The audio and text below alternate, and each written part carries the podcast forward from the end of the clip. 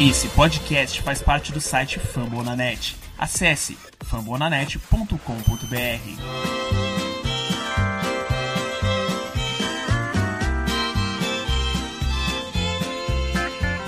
Watson in Baltimore territory.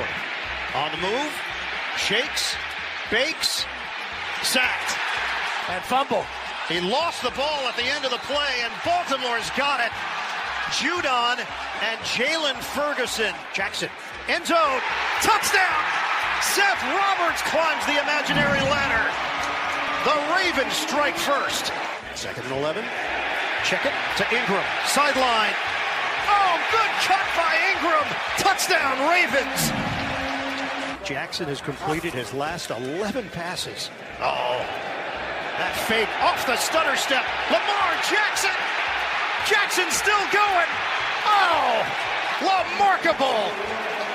This is a second and four. Play fake. Watson zigzags. Oh, he just tossed it right to Josh Bynes. Interception for the Ravens. And nothing is working. Rabbits rush around the brush. Deep in the heart of Texas. The stars at night. Estamos começando mais um episódio da Casa do Corvo e eu estou surpreso. Uma surpresa boa, porque eu não esperava o jogo do jeito que foi, ainda mais do jeito que ele começou. Eu sou Cleverton Liares e estou aqui com Giba Pérez. Bom dia, Giba. Já tomou seu café hoje? Nada, bom dia, boa tarde, boa noite para todo mundo que tá ouvindo. Primeira coisa que a gente tá fazendo no dia, acabamos de acordar, então, delicinha, hein? Ah, tá, tá maravilhoso. 41 a 7, se eu não errei o placar, Baltimore Ravens em cima do Houston Texans, um jogo que a gente achou que fosse apertado e de repente saímos com a vitória quase que com o pé nas costas. Os times jogando direitinho, defesa jogando direitinho, ataque jogando direitinho, Lamar Jackson mostrando por que que ele merece ser candidato a MVP. Vamos falar um pouquinho mais desse jogo sem enrolação depois dos recados. Bora lá.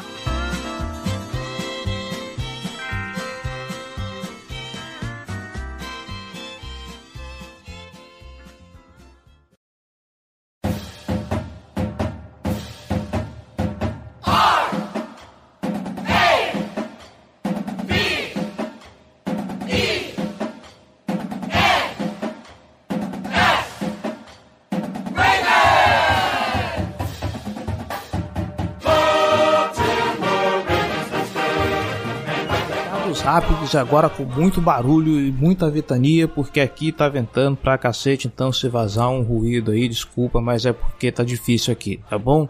Vamos lá. Primeiro recado de sempre.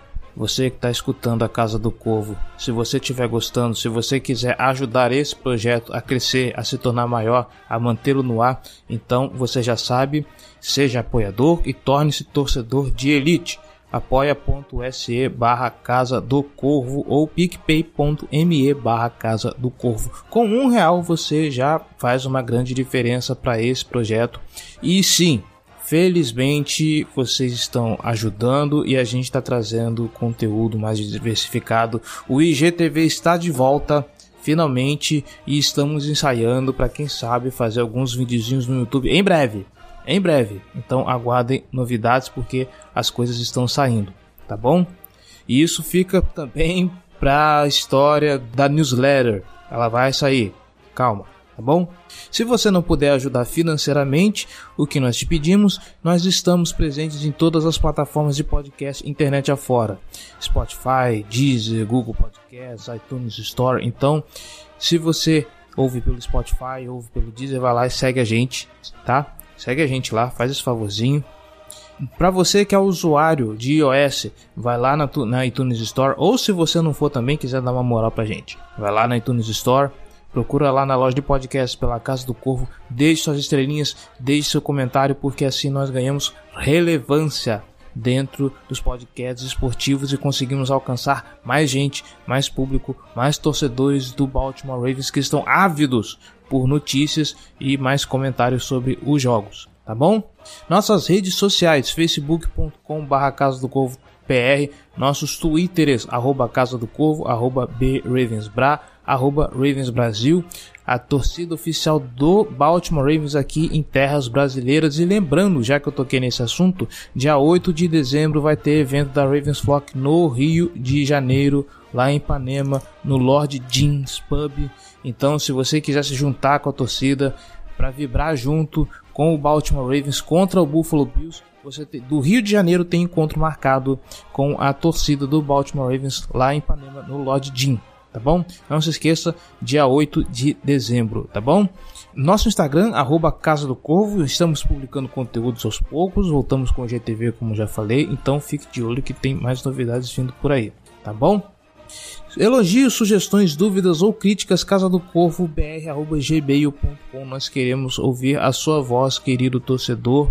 E não se esqueça, nós fazemos parte da família Fambonanet.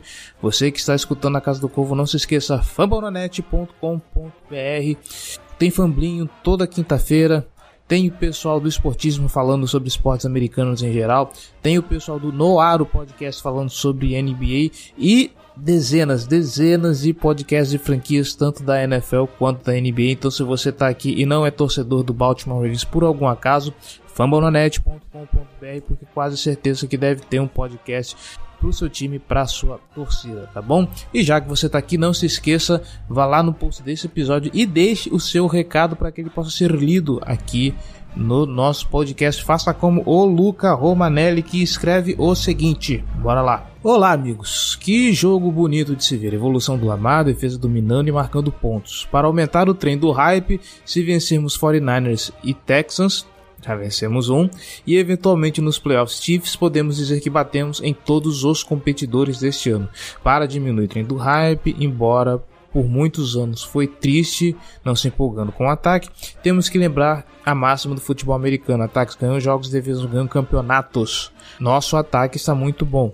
Tão bom que esse ano está escondendo muito nossas fraquezas e necessário estabilizar a defesa e melhorar principalmente os sex.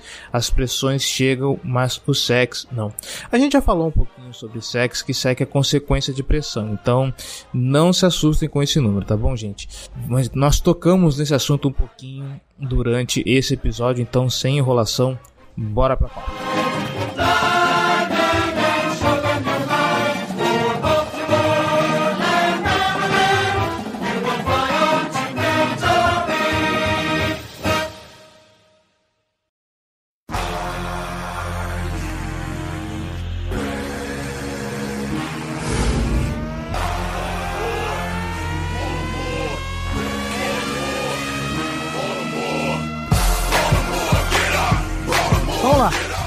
Giba Pérez, precisamos falar sobre Lamar Jackson. Aliás, vamos falar primeiro sobre o que foi o primeiro quarto desse jogo e depois falamos sobre o Lamar Jackson. Uh, a gente previu um Baltimore Ravens e Houston Texas bem equilibrado. A gente estava falando de dois quarterbacks ali bem parecidos, bem semelhantes, como você destacou no preview.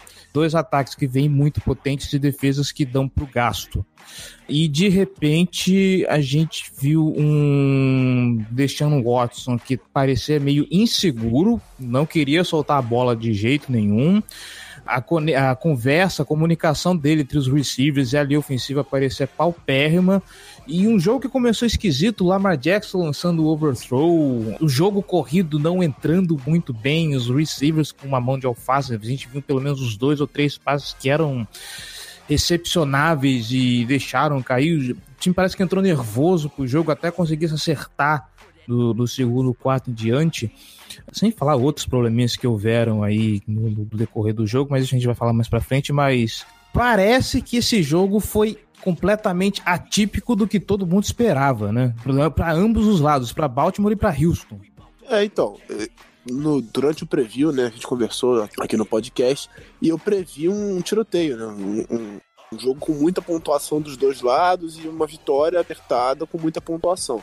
Do que eu acho que veio diferente da minha previsão foi exatamente a nossa defesa, assim. O ataque fez o que eu esperava que ele fizesse. Foi lá, pontuou, apesar do começo ruim, de fato, né? Foi um começo que o Lamar parecia inseguro com os passes, as jogadas não estavam funcionando e até o Lamar se assentar, a gente perdeu o primeiro quarto quase todo, assim, ele estava um pouco irregular, e no segundo quarto em diante o time deslanchou. Mas o que mudou, o que foi diferencial para mim em relação ao que eu esperava foi a defesa. A defesa atropelou, amassou e dominou completamente o ataque do Houston Texans. O Deshaun Watson não conseguiu fazer nada. E parte da, do mérito dele segurar tanto a bola, que foi um fator durante todo o jogo, né? Ele, ele não conseguia soltar a bola com velocidade, tirando alguns lances ali no primeiro, no primeiro quarto que ele encontrou o, o DeAndre Hopkins em sequência. Ele não conseguia achar os alvos dele livres, porque a nossa secundária fez um trabalho espetacular. Então nós tivemos alguns sacks com mérito mais da secundária do que do pass rush. É, acho que muito do, do, da diferença do jogo veio disso, da atuação da defesa que eu acho que foi acima do esperado. O Lamar, depois que ele se acertou e se encontrou ali, encontrou o ritmo dele dentro do jogo, a defesa do, do Texas não conseguiu mais achar ele. Ele teve excelentes passos, especialmente os dois primeiros touchdowns foram passes incríveis, o do Seth Roberts e o do, do Mark Andrews. Né, os, do, os dois do Mark Ingram foram mais méritos da, da linha ofensiva, que conseguiu bons bloqueios e, e, erros defensivos do Texans, do que propriamente de um passe excelente do Lamar.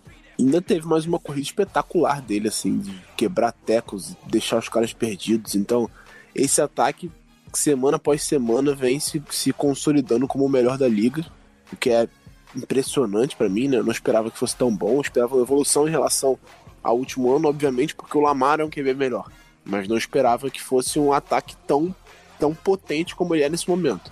Ele consegue arrastar as defesas, sejam elas tão boas quanto forem. Ele consegue arrastar as defesas, não importa a qualidade delas. É incrível isso, porque contra o Patriots, que em tese é a melhor defesa da liga, atropelou. Contra o Texans, que tinha a terceira melhor defesa contra o jogo terrestre da liga, foram 263 jardas terrestres. Então, esse ataque ninguém tá conseguindo parar e vem muito também do mérito da linha ofensiva, que faz um trabalho excelente. Há de se salientar que o Houston Texans, há pelo menos duas temporadas, eles não cedem mais de 80 jardas corridas para os times adversários. Não eles, não, eles não cediam mais de 100 jardas corridas para um corredor. Um corredor. Ah, tá. Então desculpa. Eles cediam jardas. A média deles era 80 jardas corridas por jogo nessa temporada.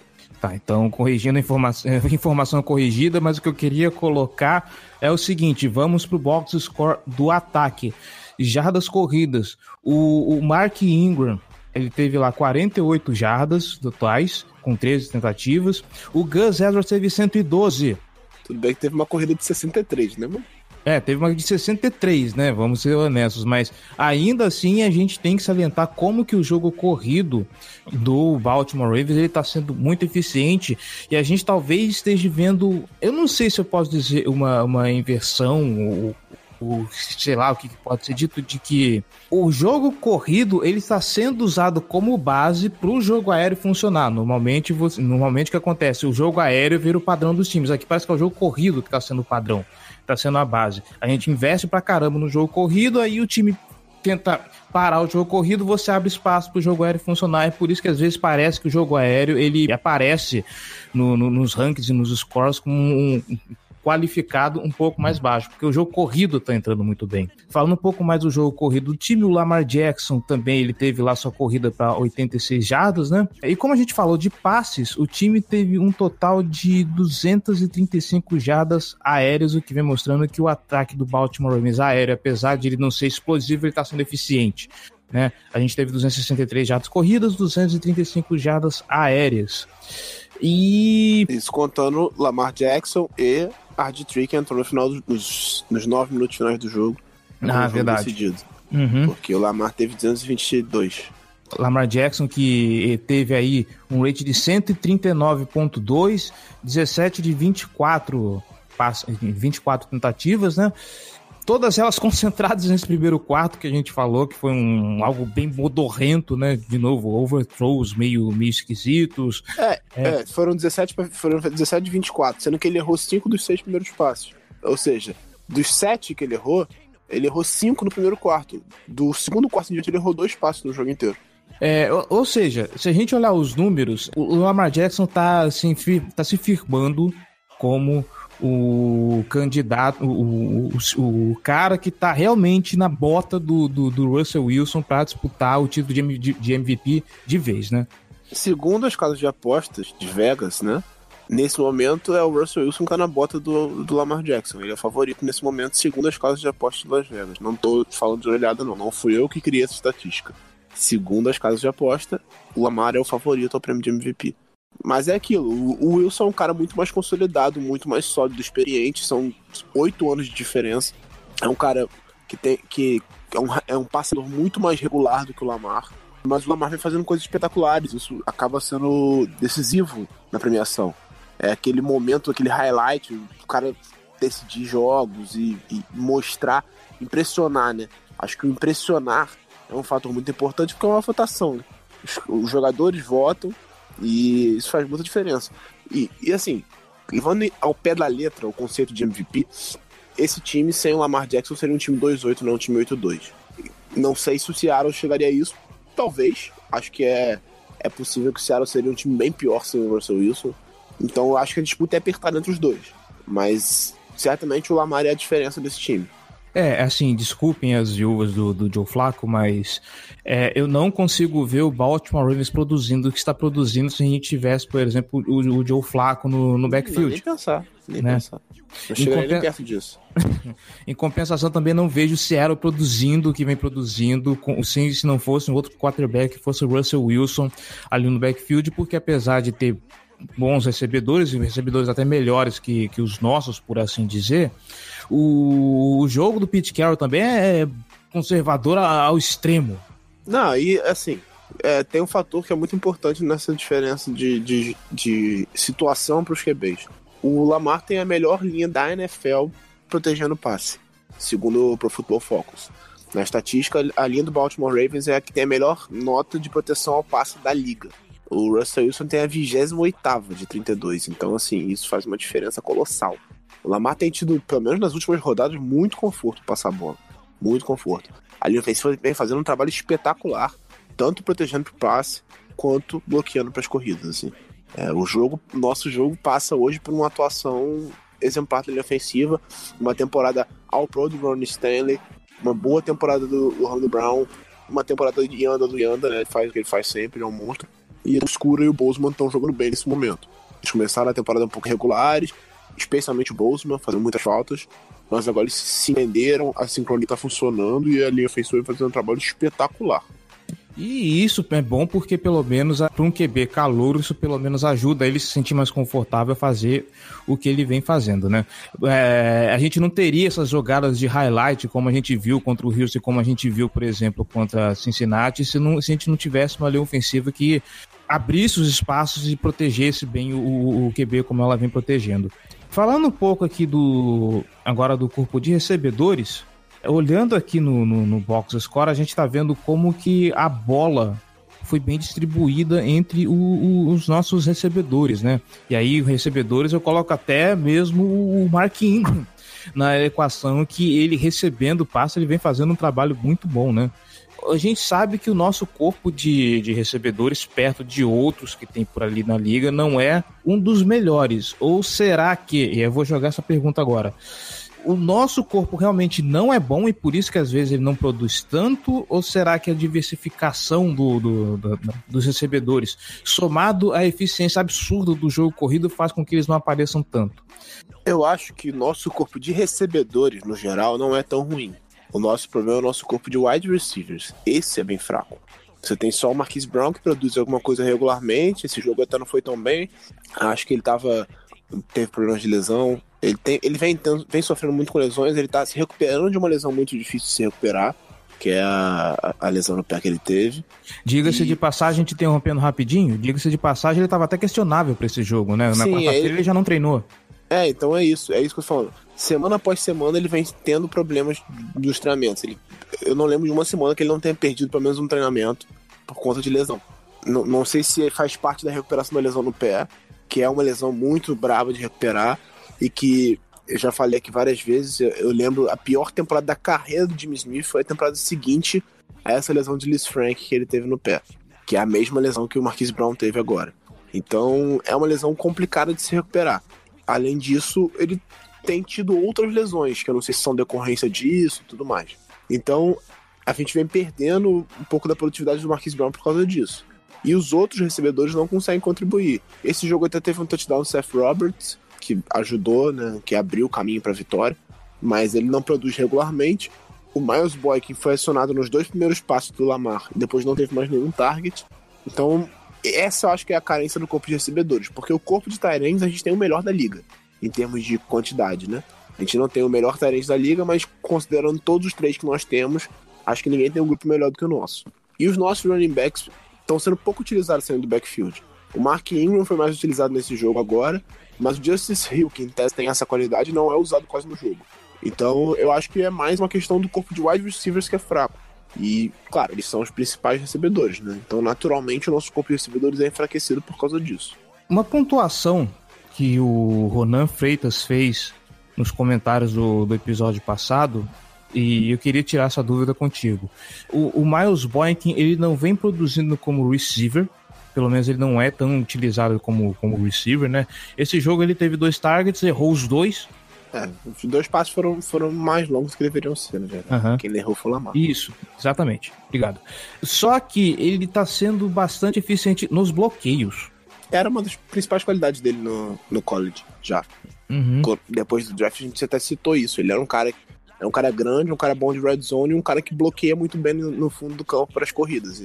Ele teve um bloqueio maravilhoso na corrida de 63 jardas do Gus Edwards que basicamente abriu a avenida para ele passar na secundária. Então, era uma das qualidades dele já, a gente já sabia que, isso era, que ele era bom nisso. Quem faz isso muito bem também é o, é o Willis Need, ele faz isso muito bem, e o Seth Roberts também, que, que foi quem liderou os, o, os wide receivers em snaps nesse jogo. Ele também é um cara que bloqueia muito bem. Inclusive, durante a semana, antes do jogo, o Lamar participou de um, de um, um, um chat com torcedores né, no, no, Facebook do Baltimore. E aí perguntaram para ele sobre um objetivo, um objetivo à frente. Ele falou que ele queria muito dar um passo para touchdown pro Seth Roberts, porque ele vem a temporada inteira bloqueando muito, ajudando muito no jogo corrido, mas não tem sido tão acionado assim. Então ele queria é, acionar o cara para um touchdown. E conseguiu nesse jogo.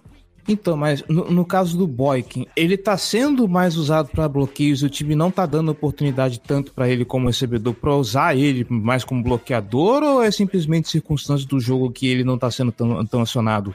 E não tem nada a ver o fato de, ah, ele bloqueia bastante, então vamos deixar concentrar nos bloqueios e não vamos acionar ele tanto para receber a bola. Não, não acho que é, que é intencional. Eu acho que tem tido bastante tempo em campo justamente porque ele bloqueia bem. Isso é importante. Mas não acho que seja intencional o fato de, ah, não, vamos deixar. Não vamos desgastar ele só para ele bloquear. Não, não tem nada a ver uma coisa com a outra.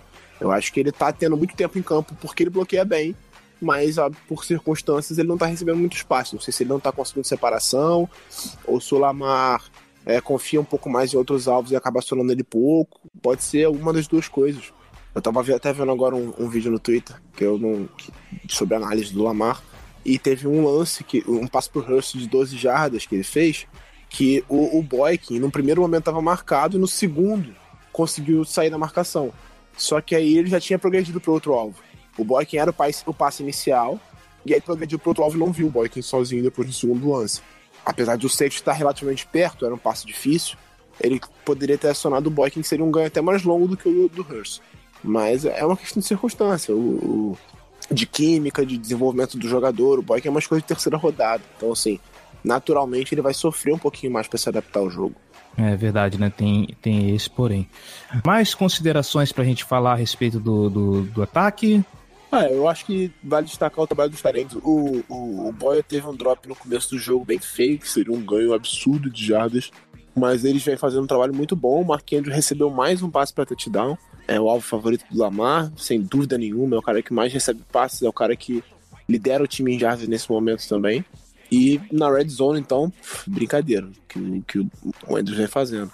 E muita gente falava que queria ver o ataque do Baltimore quando tivesse em situações de terceira longa. E duas vezes na red zone esteve em drive em situações longas, né?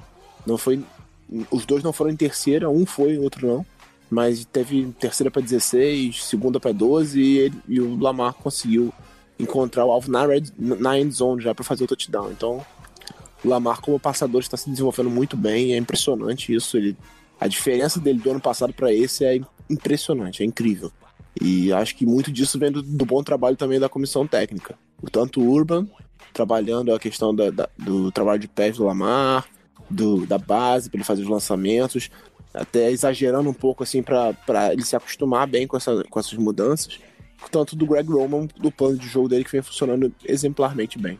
Já que a gente tá falando dos Tarentes, eu queria pontuar só uma, uma curiosidade como o, o, o Hayden Hurst, aos poucos, ele tá aparecendo um pouquinho mais recebendo a bola. É, você tem essa percepção também de que, aos poucos, o, o, o Hayden Hurst tá se mostrando Tyrant, óbvio.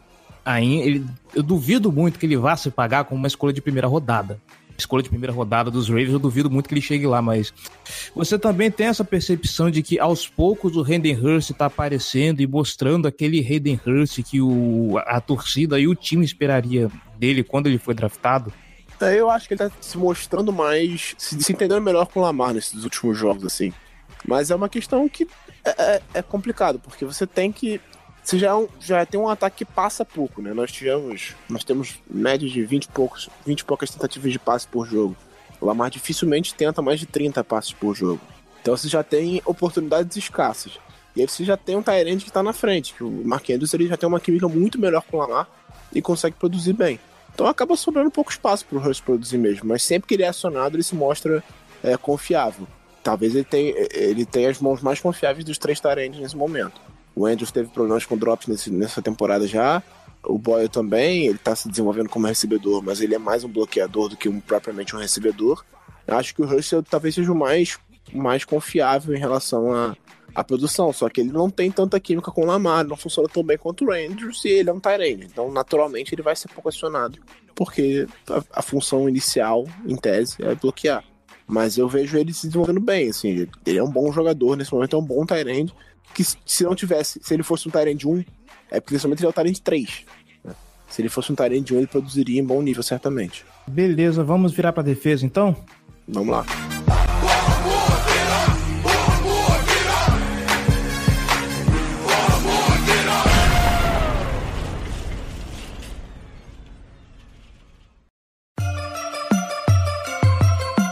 Black and purple, black and purple, black and purple, black and purple. Black and purple, black and purple, black and purple, black and purple. E aqui a gente tem coisa boa para falar, hein? Destaques dessa defesa. Não tem como a gente não falar da atuação que foi desse corpo de, de linebackers. Matthew Judon, Jalen Ferguson e Patrick Onosor. Que a, o Onosor, apesar de ter aparecido pouco, ele apareceu bem tá? Deixa eu pegar os números aqui. Assim, ele teve três tackles combinados só e um sec na partida. Pro, Mas isso tudo em nove snaps, né? Então... então, isso que eu ia falar.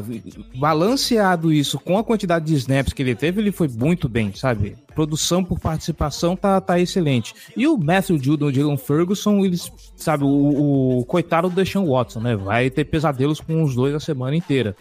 Só pra pontuar aqui, o, o Matthew Judon teve dois sacks e o dois sexos, isso, dois sexos, o Ferguson teve mais um, mas a, a quantidade de cacetadas que eles distribuíram na, nessa em cima do, do ataque do do Houston Texans não foi brincadeira. E é um negócio que eu queria levantar. A gente sabe que esse tipo de produção vai ser ati é, foi atípico. Não vamos ter isso durante a, os outros jogos da temporada, assim como a gente não teve antes. A gente sabe como o pass rush ainda é limitado nesse time. É... Aí vem aquela pergunta chata que eu sempre faço nessas horas, né? É, até onde vai o mérito da, da, da defesa em cima do, em cima do Houston ou até onde vai o demérito da linha ofensiva do Houston Texans, que apesar de ter sofrido um, alguma melhora, a gente ainda sabe que o, o Deshaun Watson sofre um pouco com, com, com a proteção, né? Só, só prestar atenção no olho dele, como o que aconteceu alguns jogos atrás, né? Ah, eu acho que teve nenhum demérito da linha ofensiva do Texas. A linha ofensiva do Texas fez um bom trabalho. Ele, em vários momentos, teve tempo no pocket para passar. E em várias situações, esse tempo é, absurdo que ele teve dado pela linha ofensiva virou um sec. Porque ele não tinha ninguém livre basicamente. Eu acho que é muito mérito, principalmente da secundária do Baltimore. Eu acho que esse número de 7 sacks é legal, derrubou ele sete vezes, pressionou bastante o Deshaun Watson, mas é, tem pouco mérito do nosso pass rush. Acho que o nosso pass rush ele teve tempo para conseguir chegar, e aí o mérito é não desistir, né? Conseguir continuar tentando enquanto o, o Deshaun Watson ficava no pocket. é, é bom você citar, para ilustrar isso que você falou, o primeiro sec que o Deshaun Watson sofreu, que ele praticamente estava dançando forró atrás do pocket, uns cinco caras em volta dele, ele tentando se livrar e não tinha ninguém para passar a bola, e aí foi inevitável o, o, Judon e o Ferguson chegarem em cima dele, inclusive um, um sec que gerou um fumble, né? É, não foi só, tipo, dançando forró, porque às vezes o QB tá, escapando, tá tentando escapar da pressão e ele não consegue fazer o passe. Ele teve tempo para fazer o passe primeiro, e aí depois que a pressão começou a chegar, ele começou a tentar escapar e sofreu o sec depois. Então, acho que faltou um pouco de sensibilidade do Sean Watson de se livrar da bola, às vezes falar, ó, oh, beleza, não tem nada aqui, vou jogar fora. E também muito mérito da secundária, que conseguiu segurar, os segurar as, as marcações durante um bom tempo do jogo. É, e o que fazia com, com que ele hesitasse para passar e gerasse essas pressões que nós tivemos durante o jogo. Mas em vários momentos ele teve muito tempo e espaço dentro do pocket para fazer os passos. Só que ele não conseguiu encontrar recebedores livres para fazê-los. Então eu, acho, eu vejo muito mérito da defesa, mas não tanto do pass rush. Acho que o pass rush ele fez o que é, é no mínimo obrigação para fazer com o tempo que eles tiveram para chegar no QB. Mas o, o trabalho da secundária foi excelente. O Marcos Peter jogou muito bem. É, em vários momentos ele, ele tava com a marcação bem apertada em cima do, do, do Hopkins. O Jimmy Smith, que teve os snaps um pouco reduzidos justamente por ter o Marcos Peters no elenco, também fez um bom trabalho quando esteve em campo. O Humphrey não precisa nem falar, né? Foram só dois passos na direção dele. É uma temporada incrível do, do cornerback. O Chuck Clark. É, é impressionante como ele melhorou a comunicação dessa defesa. A secundária se comunica muito melhor, consegue se organizar melhor. Então, acho que para mim já ganhou a vaga titular, mesmo com o Tony Jefferson saudável na temporada, na temporada que vem. Eu não colocaria é, no lugar do, do Chuck Clark. E o Will Thomas, ele basicamente limitou o fundo do campo do Sean Watson, principalmente sem o Will Fuller que é o cara dos passos longos que ele gosta, é o cara com quem ele se entende melhor para esses passos longos. Você, tendo, você tem o Thomas no fundo do campo, você não tem o Will Fuller para ganhar, basicamente o Deshaun Watson arriscou pouquíssimos passos no fundo. Eu lembro do, do, daquele pro DeAndre Hopkins, que foi a falta do Humphrey não marcado, e não lembro muito mais de passos longos assim. Então, o trabalho da defesa e do, do Martindale foi excelente nesse jogo e foi o que me surpreendeu. Eu esperava um jogo mais apertado justamente porque eu esperava que o Texans fosse pontuar mais no jogo. E eles não conseguiram. A única pontuação deles no jogo foi, foi o touchdown do Carlos Hyde, que basicamente a defesa já tava meio que entregue, tava 34 a 0, eu acho. Então a defesa tava meio, ah, beleza, foi, deixa pra lá. Então acho que o trabalho da, da defesa foi decisivo nesse jogo. Nós tivemos bons jogos da defesa ultimamente contra o Patriots, que tem um ataque que preocupa, né? o ataque do Patriots não tá muito bem. Contra o, o Seattle foi um bom jogo da, da, defesa, mas esse jogo especificamente eu acho que foi o grande jogo dessa defesa até aqui na temporada. E não à toa, nos últimos, nas últimas cinco semanas, pela avaliação do Football Outsiders, o Baltimore tem o melhor ataque e a melhor defesa da temporada. A evolução dessa defesa é impressionante. E aí, palmas para Eric De Costa, que fez excelentes contratações como Josh Bynes, como LJ Ford, como o Marcus Peters, até o de Rádio Ward está contribuindo bem no pass rush. Agora trouxe o Dom Matapeco para tentar dar uma segurada nessa, nesse problema físico do Michael Pierce. Então ele vem fazendo movimentações né, de contratações muito bem feitas. E do Martindale que fez ajustes absurdos para consertar essa defesa. Você pega os pacotes que ele usa nessa defesa hoje e compara com a temporada passada, e você vê como ele tá, tá mudando completamente a cara da defesa para tirar o melhor e botar os melhores jogadores em campo. Ele não é um cara que tá morrendo abraçado com a tática dele. Ele tá se adaptando completamente de acordo com as características dos jogadores que ele tem e dos caras que estão jogando bem para mudar essa defesa e tentar fazer ela jogar bem. Então, assim, a adaptação do Martin Day em relação a isso é incrível. Ele tá, ele tá usando muito menos linebackers. Na temporada passada, por exemplo, o CJ Mosley, que era o, o cara que recebia as jogadas no capacete, ele jogava todos os snaps. Nos últimos quatro jogos, nós só tivemos um linebacker jogando 50% dos snaps uma vez contra o Bengals, que foi o Josh Bynes. Desde então, a gente quase não tem linebacker em campo. Então, é uma adaptação, é uma mudança de, de paradigma dessa defesa absurda que vem acontecendo durante a temporada, porque tivemos algumas decepções com alguns jogadores, como o Kenny Young, como o Chris Board, como o Patrick Onassor, principalmente. Esses três linebackers não conseguiram suprir a demanda que se esperava deles. Então, o, trabalho do Martin Dale adaptando essa defesa, mudando a cara dela e extraindo para botar os melhores jogadores em campo é fenomenal. Assim, para mim, um dos melhores coordenadores da temporada. É, e tá justamente isso que você falou a respeito do, da quantidade de snaps que os linebackers vêm tendo em, em, campo, né? Porque se você olha o snap count e você começa a olhar esses caras, é, a presença deles, assim, no, no geral, é, é, baixíssima. Você vê como que ele rotaciona ali para adaptar o, o, o, jogo, colocar os melhores caras. É, é incrível como é, o trabalho que o Martinelli tá fazendo rotacionando essa galera. Difícil você ver uma assim, esse cara vai ficar o tempo inteiro em campo. Não, ele tá fazendo, ele tá fazendo ajustes o tempo todo, rotacionando bastante a galera. É, você não tem ideia de quem que é o titular no meio daquele, naquele front seven, né? A não ser a, a própria DL mesmo, mas ainda assim. É, pro... ele, ele, pegou uma fraqueza e fez uma adaptação para transformar numa força.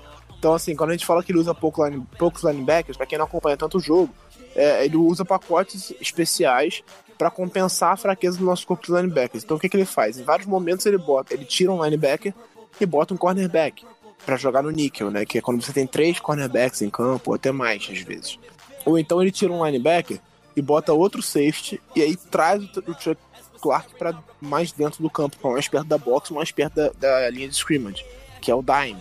Então ele tem usado a secundária com versatilidade para dar para compensar a nossa fraqueza do corpo de linebackers. Então você vê, às vezes, times que têm problemas no mesmo setor e que não conseguem se adaptar, como o Steelers ano passado, que tinha problemas de linebacker e não conseguia é, produzir em alto nível.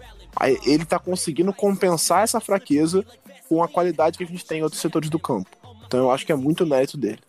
É, eu posso dizer que é um dos caras que que mais evoluiu da, da, da temporada passada para cá, né? Porque antes a gente costumava ver muito Martindale dentro daquele esquema de blitz, vamos fazer blitz, vamos fazer blitz e para essa isso ele faz ainda. Então, ele, ele faz um trabalho excelente na temporada passada. Só que ele fez mas um trabalho via... diferente. Sim, mas eu não lembro de. Apesar de que ano passado a gente tinha um elenco com, com, com mais peças de talento ali no, ali no meio, né? Mas a gente tinha mais talento espalhado, Isso. esse é o ponto. Uhum. Nós tínhamos os pass rushers mais talentosos nós tínhamos um, um linebacker excelente e aí você não precisava ser tão criativo assim. Agora ele tá sendo criativo porque ele precisa compensar essas ausências. E demorou um pouco para encaixar. Agora ele conseguiu encontrar um encaixe que tá fazendo que a defesa jogue muito bem. Queria também destacar o o Tyson. E de novo, é o mesmo esquema do, do, do Patrick Onoson, ele apareceu pouco em campo, mas o que ele produziu nesse pouco em campo foi, foi um resultado muito expressivo. Será que o até onde vai essa disputa entre ele e o Ferguson? Ou será que com tanta rotação assim, pouco importa, sabe? Deixa o, os meninos jogarem e tá bom do jeito que tá. Eu acho que o Ferguson é o titular nesse momento, a comissão técnica tá confiando nele, tá dando espaço e ele tá se desenvolvendo. Isso, isso é importante. É, apesar de eu achar o Balser que, que, o Balser nesse momento é mais completo, eu continuo achando. Apesar de, bom, o, o Ferguson fez um bom jogo, mas eu ainda acho que o, o, o Balser é um cara que, que mais confiável nesse momento. Mas a comissão técnica tá confiando muito no Ferguson e tá dando espaço para ele, e ele tá produzindo dentro disso, né? Ele tá começou com algumas pressões, esse jogo já teve um sec, é, recuperou fumble nesse jogo, teve tackle for loss nesse jogo, então assim, ele tá se desenvolvendo e tá começando a mostrar algum serviço. Se ele continuar se desenvolvendo, acho que em algum momento ele vai ultrapassar o Balser, até porque o Balser tem pouco espaço para produzir. E é muito importante para o nosso jogo, para o desenvolvimento dessa defesa, que o Ferguson seja um jogador melhor ao final da temporada. Porque se depender só do Judon, vai ficar complicado. Pois é, né? Mais alguma consideração para a gente fazer da defesa ou podemos seguir em frente? Podemos seguir em frente. Beleza, então.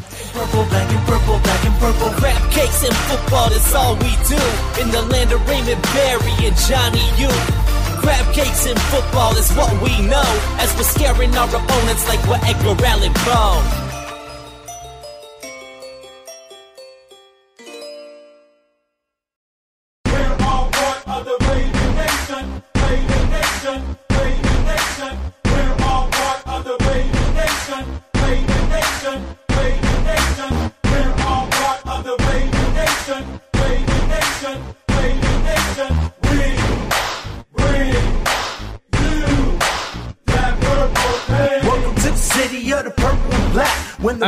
Esse bloco já faz um tempinho, né? Desde que deram a sugestão pra gente de falar sobre a EFC Norte, eu não imaginava que me desse vontade de pular esse bloco.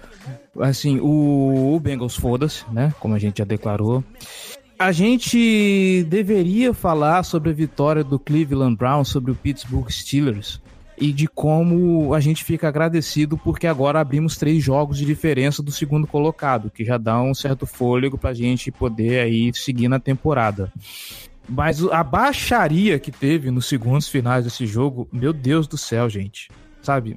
Eu nunca vi nada mais patético. Eu não tenho o que falar desse jogo. Gostaria de falar sobre, sobre os números, é, sobre o tempo que o Browns não ganha dos Steelers, sobre o, o jogo que o, o Baker Mayfield fez, tal, a gente falar como o mesmo Rudolph é, um, é uma bosta jogando, vamos atrás de um outro quarterback depois que o Big Ben aposentar, porque o Mason Rudolph não é não é quarterback para esse time, desculpa, mas né, tá aí esse jogo manchado por uma um descontrole do senhor Gary, Miles Garrett e também do, do Pittsburgh Steelers que chutou a cabeça do, do Miles Garrett.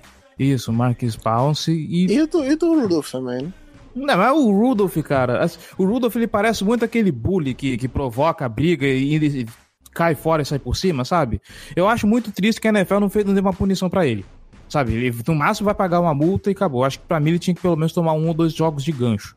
Até pra é, gente ver o patrão. Pra aprender civilizado. Bem, né? Mas eu digo mais pro Rudolph ser, ser civilizado. É, porque assim, ele, ele, querendo ou não, ele foi lá e ele começou, começou tudo. Ele tentou arrancar o capacete do Miles Garrett, depois ele partiu para cima do Miles Garrett quando o Miles Garrett arrancou o capacete dele. É, ah, não, mas não tem que ter sangue barata também. O cara arrancou o capacete, meu irmão. Você não, você não parte pra cima de um cara duas vezes maior do que você, que tá com o capacete na mão. Não tô botando, tirando a culpa do Garrett. Garrett foi um completo descontrolado, um demente, que tem que estar fora da temporada mesmo. Mas o Rudolph também, ele, ele começou tudo, né? Especialmente quando ele tentou arrancar o capacete do Miles Garrett. Então, tinha que ser punido também. Acho que a punição para ele ser só uma multa é muito pouco. Mas, obviamente, não justifica o que o Miles Garrett fez dentro de campo. É uma das coisas mais vergonhosas que eu já vi na NFL. É inacreditável. Ele tem que ser suspenso por um bom tempo. Acho que pegar só essa temporada é pouco, ele tem que pegar alguns joguinhos da temporada que vem também para baixar a bolinha dele, porque ele já tinha, já tinha agredido um, um, um, outro jogador no começo da temporada com um soco, né? Então não é a primeira vez. Então eu acho que tem que, ser, tem que ser uma posição exemplar. É, sobre a vitória, a gente queria que o Browns ganhasse porque o Browns está mais longe, né? E, e o Steelers estava ali na cola e tem alguns jogos relativamente tranquilos ao fim da temporada, apesar de, passar, de ter alguns complicados. Acho que foi o resultado melhor, agora tem que torcer para o Steelers ganhar na volta. Aí seria o ideal, que eles seriam meio que se matando, né? Temos três jogos de vantagem para os Steelers nesse momento e quatro para o Browns. Então a gente tem uma vantagem relativamente confortável, considerando que faltam seis para acabar a temporada. Agora, o, se eu não me engano, o Cleveland Browns pega o Miami Dolphins, e agora somos Dolphins desde criança. Sim. Né? E eu não lembro quem que o Steelers vai enfrentar. Ah, que delícia, vai ser outra puta merda, outra porradaria, cara. A gente sabe que o Steelers e Bengals né, não é aquele jogo dos mais civilizados também. Mas vamos conferir, eu acho que é o Bengals, mas é bom conferir. Deixa eu dar uma olhada aqui, peraí. É isso mesmo, Bengals 3 da tarde no domingo. Se fosse, você não perderia esse jogo, vai ser ah, é. show, vai ser ótimo. Mesmo Rudolph você, você que é fã de UFC, não perca esse jogo, tá? Porque normalmente são, é são umas cenas lamentáveis. WWFC é um esporte de luta, não é porradaria, é diferente. não, é, é, é um joguinho complicado.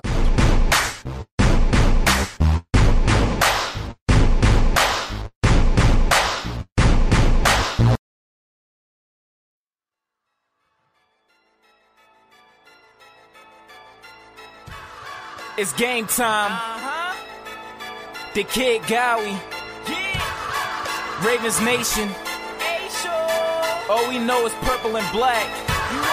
And if you're not a Ravens fan, welcome. Welcome to Baltimore, Maryland, M&T Bank Stadium, where opponents don't Bom, falando do outro time da AFC, o Baltimore Ravens viaja até Los Angeles para enfrentar o Los Angeles Rams. A gente está falando de um time que está decepcionando na temporada, né? A gente esperava mais esse time do, do, do Sean McVay. Como já falei 500 vezes, o pessoal tá arriscando o nome dele do, do, do currículo. O Jared Goff, ele tá sendo um QB questionado esse ano. Eu não sei como é que tá o Todd Gurley, porque falou-se que ele tava lesionado, não sei como é que ele tá vindo, se ele tá se ele ainda tá sentindo problemas de, é, decorrentes da lesão. É um time que tá passando para um senhor caramba, né? É o, o, se eu não me engano, eu acho até que o, o Jared Goff entrou nessa semana 11 como um dos cinco melhores passadores da, da NFL em termos de, de, de jardas. Jardas, sim. E então é um, é um detalhe pra gente ficar de olho, tomar cuidado com esse jogo aéreo, apesar de que a defesa vem a defesa dos Rangers vem mostrando que tá fazendo um trabalho bastante legal nos termos de proteger de, de, se proteger contra o jogo aéreo. Do outro lado, eles têm o, o Aaron Donald, que eu não sei o quão trabalhoso pode ser esse cara contra o ataque do Baltimore Ravens, mas é um cara que vem produzindo bem. O, o senhor, inclusive, já falou de como esse jogo pode ser complicado por conta da viagem. A gente vai ter que atravessar os Estados Unidos para enfrentar o Los Angeles Rams. A sorte é que para compensar o jogo na segunda-feira, o Monday Night. E aí? Que falar desse jogo maravilhoso? O segundo desse quarteto de jogos chatos que a gente vai ter antes de enfrentar de volta a, a nossa própria divisão. É, eu acho que é um jogo complicado. É, o Rams é uma decepção porque todo mundo esperava demais, mas é um time ainda sólido. O ataque melhorou um pouco nesse último jogo contra o Bears. O a linha ofensiva fez um trabalho decente. O Gurley teve mais, é, mais toques na bola. E sempre que o Gurley é mais acionado, o time joga melhor e ganha. O Goff ainda segue irregular, mas eles também ele também estão assim dois dos principais recebedores dele, né? O Robert Woods e o Brandon Cooks não jogaram nessa partida. É, o, o Woods teve problemas pessoais e o Brandon Cooks estava no protocolo de concussão. Os dois devem estar disponíveis agora nessa semana contra o Baltimore, então ele deve ter todos os recebedores à disposição. Eu acho que é um ataque perigoso ainda. Ah, não é o ataque da temporada passada. Beleza, mas ainda é um ataque bem perigoso. Especialmente com todos os recebedores à disposição e o Gully sendo mais acionado. Eu acho que eles tiveram bastante cuidado com o Gully nesse começo de temporada, até para não, não expor ele muito e acabar perdendo ele para reta final, como aconteceu no ano passado. Então, eu acho que a gente vai ter bastante trabalho na defesa.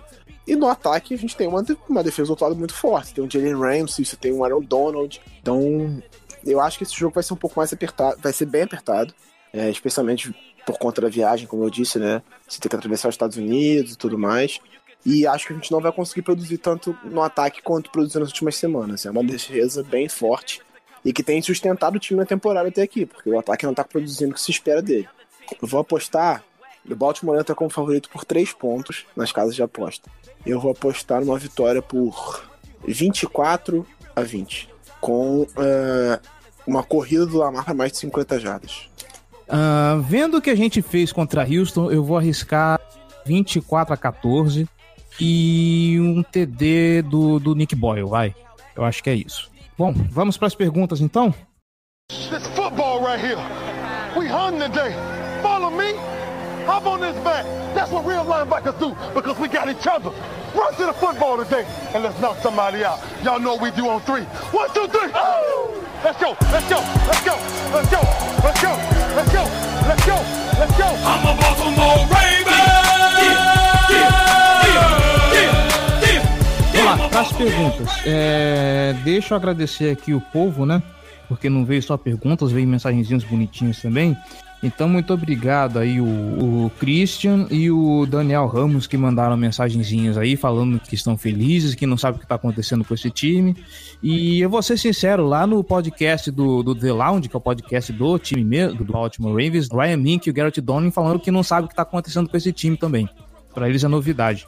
Eu também não tô muito acostumado, não. Tô sempre desconfiado. Sempre acho que vai dar errado em alguma semana, porque não é possível. Tem uma coisa errada. Né? Bora lá. O Thales Reis na opinião de vocês, de como estamos hoje, quem foi a melhor contratação entre Inter e pré-temporada? Ele diz aqui que para ele foi o Mark Ingram. Eu vou ser bem sincero, cara. É, se for levar tudo, se bem que Inter e pré-temporada, né? Eu não sei, cara, porque eu acho que se for comparar tudo, né? Incluindo a temporada regular, acho que a nossa melhor contratação até agora foi o Marcos Peters, porque ele deu um up nessa defesa que a gente não, não, não faz ideia. Mas eu, eu acho que o up, o, up, o up nossa defesa não vem só do Marcos Peters. Ele, beleza, ele foi importante, mas eu acho que o Josh Bynes foi uma contratação importantíssima. Ele tá ajudando muito a parte mental do, da defesa e, e na, concentra na marcação ali no meio do campo ele ajuda bastante. Se contar toda a, a Inter e a pré-temporada, eu diria que foi o, o Will Thomas. Ainda, ainda acho que ele foi a melhor contratação. Contando só durante a temporada, eu acho que eu botaria o Josh Bynes ou o Marcus Peters. Seria um dos dois, mas possivelmente o Josh Bynes, porque eu acho que o Peters, é, com a volta de Jim Smith, nós teríamos qualidade ali para Porque assim, a, a, a, contratação do Marcus Peters veio, junto, veio depois do Josh Bynes e com a volta do Jim Smith logo depois. Então é difícil você dizer que foi só porque ele chegou que a defesa melhorou. Mas eu acho que o Josh Bynes ele já mudou a cara da defesa logo depois de um jogo trágico contra o, o, o Bengals, contra o Browns. O Josh Bynes ele chegou logo depois de um jogo trágico contra o Browns e já melhorou a defesa na partida seguinte, assim, com quatro dias no elenco. Uhum. Então eu acho que eu botaria o Josh Bynes. Justo. E eu vou concordar contigo a respeito do Earl Thomas, porque a, a nossa secundária, com, como a gente estava por um acaso a gente acabou tendo duas grandes perdas, né? A gente perdeu o, o menino Elliott, a gente perdeu o, o, o Tony Jefferson, né? E, e, fora os talentos que a gente perdeu lá na secundária também. A gente, inclusive, a gente vai enfrentar o Eric Weddle na segunda-feira. Eu quero ver como vai ser esse confronto. Mas, apesar de não aparecer tanto, pelo menos como nomes, eu acho que é uma, uma vantagem o Earl Thomas ser bem discreto, porque a partir do momento que ele aparece, só porque fez uma cagada, porque lá na frente o trabalho tá muito ruim. É, então, o, é, é, o free safety é o ideal que ele não apareça mesmo. Então, já que ele não tá, não tá aparecendo, então quer dizer que ele tá fazendo um bom trabalho. Sendo assim, eu acho que o, eu concordo contigo, eu acho que o Will Thomas, ainda mais com o, o peso de liderança que a gente precisava para essa defesa, eu acho que o Will Thomas também foi uma grande contratação.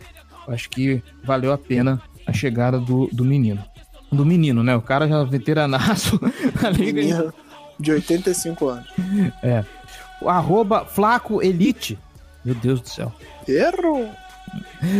Pensando já nos playoffs, que não zique, amém. O wide receivers confiáveis pode ser um problema. Olha, playoffs normalmente você vai jogar no inverno, tá?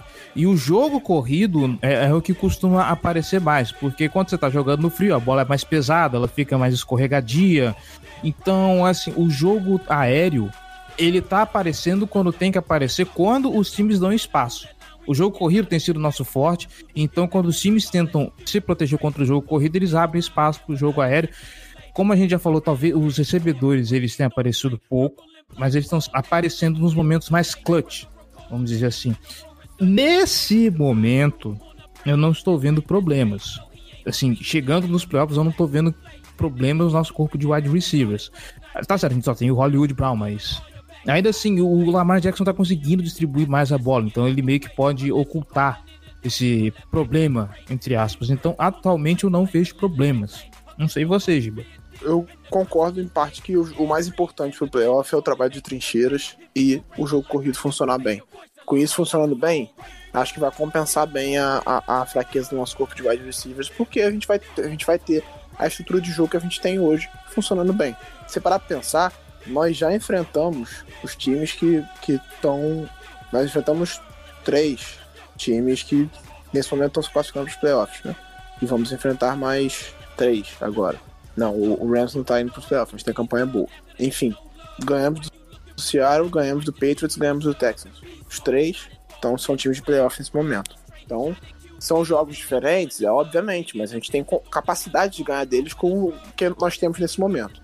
Já provamos isso durante a temporada. O Salvino Rocha. O que precisamos fazer de diferente para parar o ataque aéreo dos Rams? Olha, levando em conta que a gente demonstrou contra os Texans, eu não sei se existe algo de diferente que a gente precisa fazer para parar o ataque aéreo dos Rams. É, a gente tem que fazer o que a gente faz bem. É, uhum. Tá com a secundária bem afiada, se comunicando bem, porque são três recebedores muito velozes e e que conseguem se escapar, se desvencilhar muito bem na marcação, o Cooper Cup, o Robert Woods e o Brandon Cooks. Então a secundária tem que estar se comunicando bem. O fundo do campo acaba ficando prejudicado pro, pro Goff, por causa do Thomas, né? Ele vai evitar fazer passes tão longos assim. Então eu acho que é, é, é isso, assim, passa muito pelo desempenho da nossa secundária nesse jogo. Porque é a grande força da nossa, do nosso, da nossa defesa e que foi o que sustentou essa vitória sobre o Texas. O Hélio Filho, quem sarra Patriots, Seahawks e Texans tem obrigação de sarrar o Los Angeles Rams? Ah, não é assim que funciona. A gente sabe muito bem que não é assim que funciona. Existem, existem encaixes, existem situações de jogo que de repente funciona com os outros, não funciona com eles.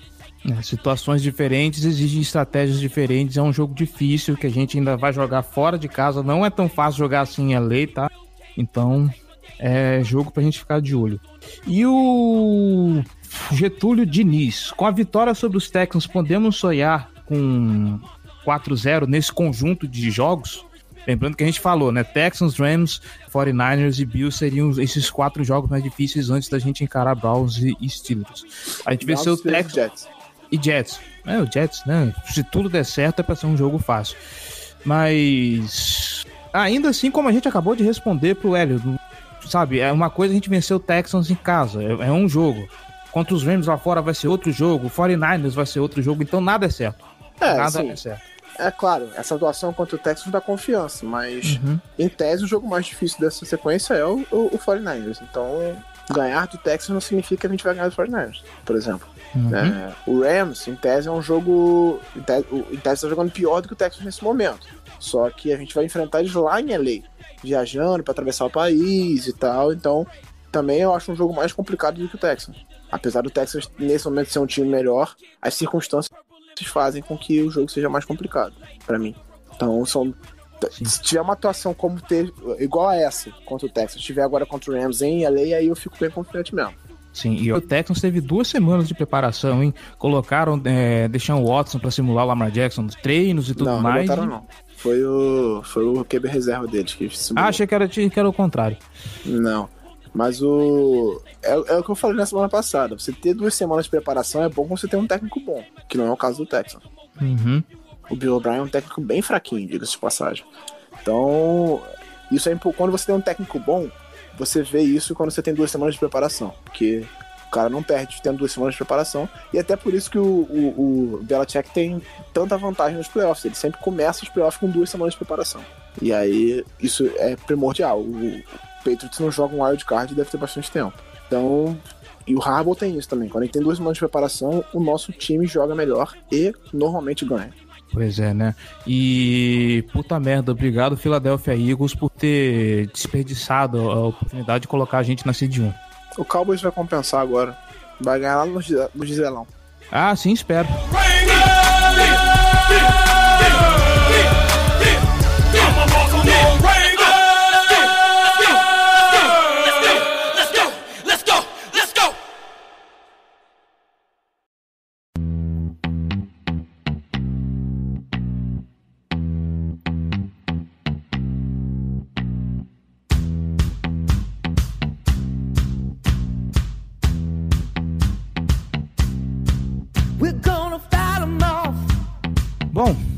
É isso. Ficamos por aqui. Acho que deu para arrematar a respeito desse jogo maravilhoso. Giba Pérez, muitíssimo obrigado por desprender essa sua manhã de quarta-feira para falar desse jogo. Obrigado pelas considerações, obrigado pelos comentários. Tamo junto. Tamo junto, valeu.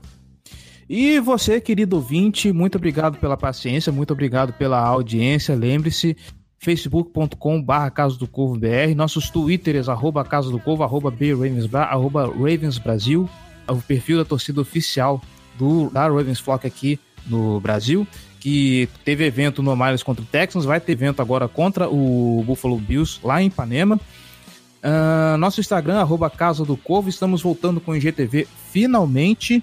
E é isso, nos vemos semana que vem para falar de Baltimore Ravens e Los Angeles Rams, se tudo der certo, com mais uma vitória. Diga-se de passagem, eu não, não poderia aparecer ao evento. Ah, não sei se eu vou comparecer também nesse não, porque tá, tá, tá, tá uma ocasião complicadinha. Mas é isso, a gente vai fazer para juntar a galera ainda, se tudo der certo, tá bom? Até semana que vem, gente. Falou!